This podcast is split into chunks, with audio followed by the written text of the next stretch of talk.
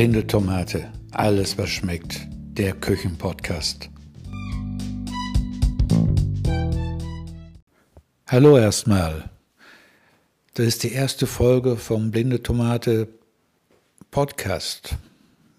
Ja, wobei das stimmt nicht ganz. Ich hatte mal so ein paar kleinere Gehversuche gemacht im Podcast erstellen, aber die sind mehr oder weniger alle kläglich gescheitert, weil ich hatte irgendwie nie so das die richtige Ausrüstung dafür habe ich jetzt eigentlich immer, auch, immer noch nicht, sondern äh, ich benutze jetzt das iPhone und äh, habe mir halt eine App runtergeladen, mit der man aufnehmen kann und mir ein Mikrofon gekauft, was äh, ein bisschen besser geeignet ist für Sprachaufnahmen. Und ich hoffe, dass das jetzt äh, ja auch passabel akustisch rüberkommt. So, ähm, ja, also in der ersten Folge, da geht es jetzt mal gar nicht so großartig um Essen und Trinken, sondern äh, vielleicht erzähle ich mal ein bisschen, warum das Ding überhaupt blinde Tomate heißt. Ja, eigentlich hat es äh, schon der Name auch mit mir zu tun. Nicht, weil ich glaube, dass ich eine Tomate bin, weil dann sollte ich zum Arzt gehen. Aber äh, ja, zum Arzt gehen brauche ich aber nicht, weil mit dem Blind wird es nicht mehr besser. Und daher die Verbindung zur blinden Tomate.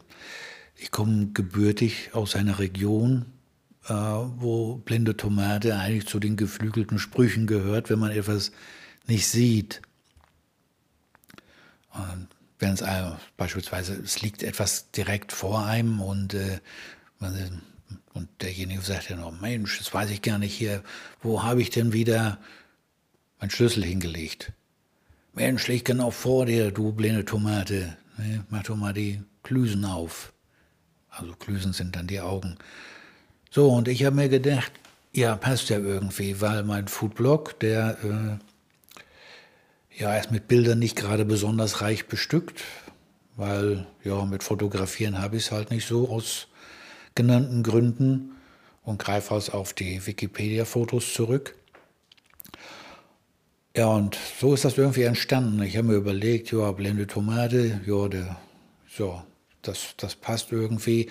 Und dann eben der Bogen zum Essen spannen, die Tomate, ja, Essen, ja, die Tomate steht für, eben für Essen und Trinken. Ja, es gibt einen Haufen Getränke mit Tomate, Haufen Essen mit Tomate und ja, und so ist dieser eigentümliche Name für einen äh, Foodblog und Küchenpodcast entstanden. Ja, für wen ist der Podcast jetzt eigentlich oder der Foodblog? Ja, eigentlich für alle, die es interessiert. Ähm, ich bin aber jetzt nicht derjenige, der da so die großen Meisterleistungen im Kochen fabriziert. Ja, also ich koche da ich und ich verwende auch nicht irgendwelche Sachen, die man da auf dem Markt oder irgendwo suchen muss, mühsam, weil man vielleicht ein peruanisches Salzkorn braucht, ja, das mit tosmanischem Tropenholz geräuchert wurde, und zwar in Schottland. Ja, und äh, dann braucht man vielleicht noch ein Stück Eissoße aus Alaska Nee, bei mir ist das eher alles so ganz normal. Alles, was man ganz normal im Supermarkt, im Bioladen oder auf dem Wochenmarkt findet, daraus sollte man eigentlich was kochen können. Und ja, so habe ich mir das einfach gedacht. Ja, großen Wert lege ich aber auf Bioprodukte weil ich denke mal, oder sowas, das ist einfach, äh, das muss auch wieder dahin gehen. Und das kann nicht sein oder sowas, dass äh, zumindest ich mir diesen ganzen Mist da reinhau, nur weil es billig ist. Ja, und äh, die ganzen Stoffe da von Pestiziden, Insektiziden, Glyphosat, äh, Wachstumshormone und äh, ja, und Medikamente, was die Tiere da bekommen. Ja, und, und das soll ich da alles essen? Nee, da habe ich keine Lust drauf. Ich ganz 100% konsequent mache ich das nicht, aber das, das geht auch gar nicht, wenn, wenn man unterwegs ist oder so. Ja, natürlich würde es gehen, aber man muss, ich lasse die Kirche da auch ein bisschen im Dorf. Aber wo immer es möglich ist, greife ich halt auf solche Sachen zurück. Ja, wenn ich im lokalen Schnitzel angeboten kriege, ja, was jetzt aus Bioproduktion ist oder aus konventioneller Produktion, dann nehme ich garantiert das aus Bioproduktion. Bin ja nicht hm, meiner Selbstfeind und ja, wie gesagt, den ganzen Mist, der in der die, die, die Lebensmittelindustrie da verarbeitet, den will ich gar nicht essen. Ja, und deshalb äh, kommt das Thema dann eben sowohl auf meinen äh, Foodblog als auch hier im Podcast, äh, wird halt immer wieder groß geschrieben. Ja, es gibt ja oft Stimmen oder sowas, die sagen, ja, bei den Bios da, ob das immer alles so stimmt. Ja, wissen tut man das nicht. Immer, immer höchstwahrscheinlich nicht. Das ist unwahrscheinlich, weil auch bei denen gibt es äh, schwarze Schafe.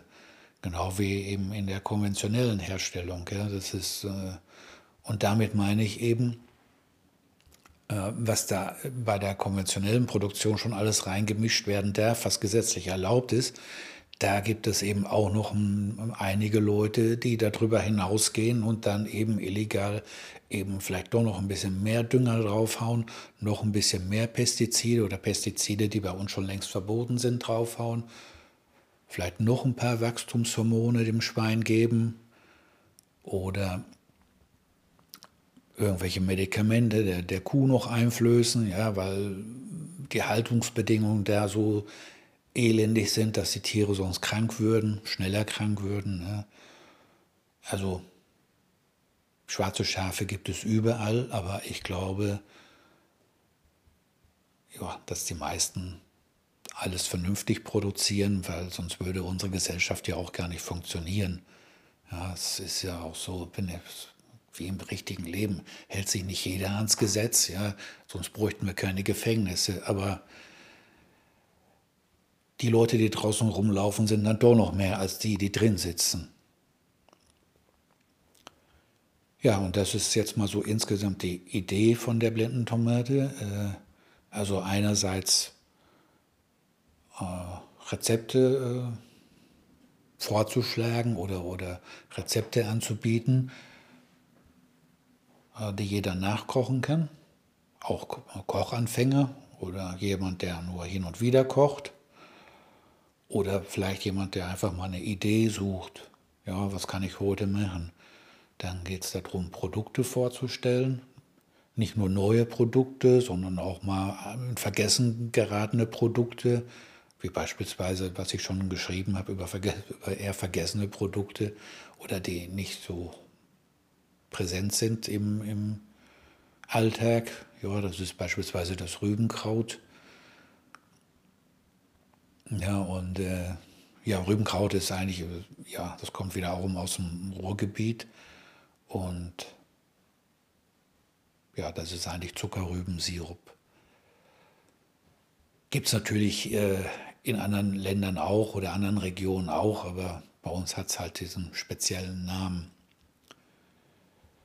Ja, und dann geht es darum, dass ich hier und da mal Restaurants vorstelle, in denen ich gewesen bin. Und äh, da berichte ich aber auch nur über Restaurants, wo es mir geschmeckt hat. In den Restaurants, wo ich hingegangen, wo es mir nicht geschmeckt hat, darüber berichte ich nicht, weil dafür ist mir einfach die Zeit zu schade. Auch wenn man da vielleicht äh, den einen oder anderen Zuhörer äh, beziehungsweise den anderen, einen oder anderen Klick auf der Seite mehr bekommt, weil die negative Berichterstattung, die ist ja heutzutage mehr gefragt als die positive Berichterstattung, aber ich fühle mich da einfach nicht dazu berufen, weil es ist ja auch völlig egal, weil es gibt äh, Lokale, da schmeckt es mir überhaupt nicht und die sind trotzdem gut besucht ja, warum sind die gut besucht? Weil es vielleicht anderen Leuten schmeckt. Ja? Nehme ich mal an, sonst würde ja da keiner hingehen. Ja, dann gibt, äh, machen wir auch äh, viele Reiseberichte. Und ja, wie schon der Titel jetzt hier im Podcast sagt, ja, ich berichte einfach über alles, was schmeckt. So, und das war es mal für die erste Folge. Ich glaube, die, die es noch nicht, die, die die blinde Tomate gekannt haben, für die war das jetzt auch nichts Neues, ja, die die Webseite schon öfter mal besucht haben. Aber für die, die den Podcast zum ersten Mal hören, ja, jetzt könnt ihr euch vielleicht so ein bisschen ein Bild machen und äh, vielleicht hören wir uns wieder. Bis die Tage.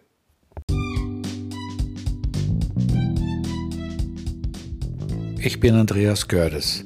Links zum Beitrag stehen in den Shownotes oder auf blindetomate.at-podcast.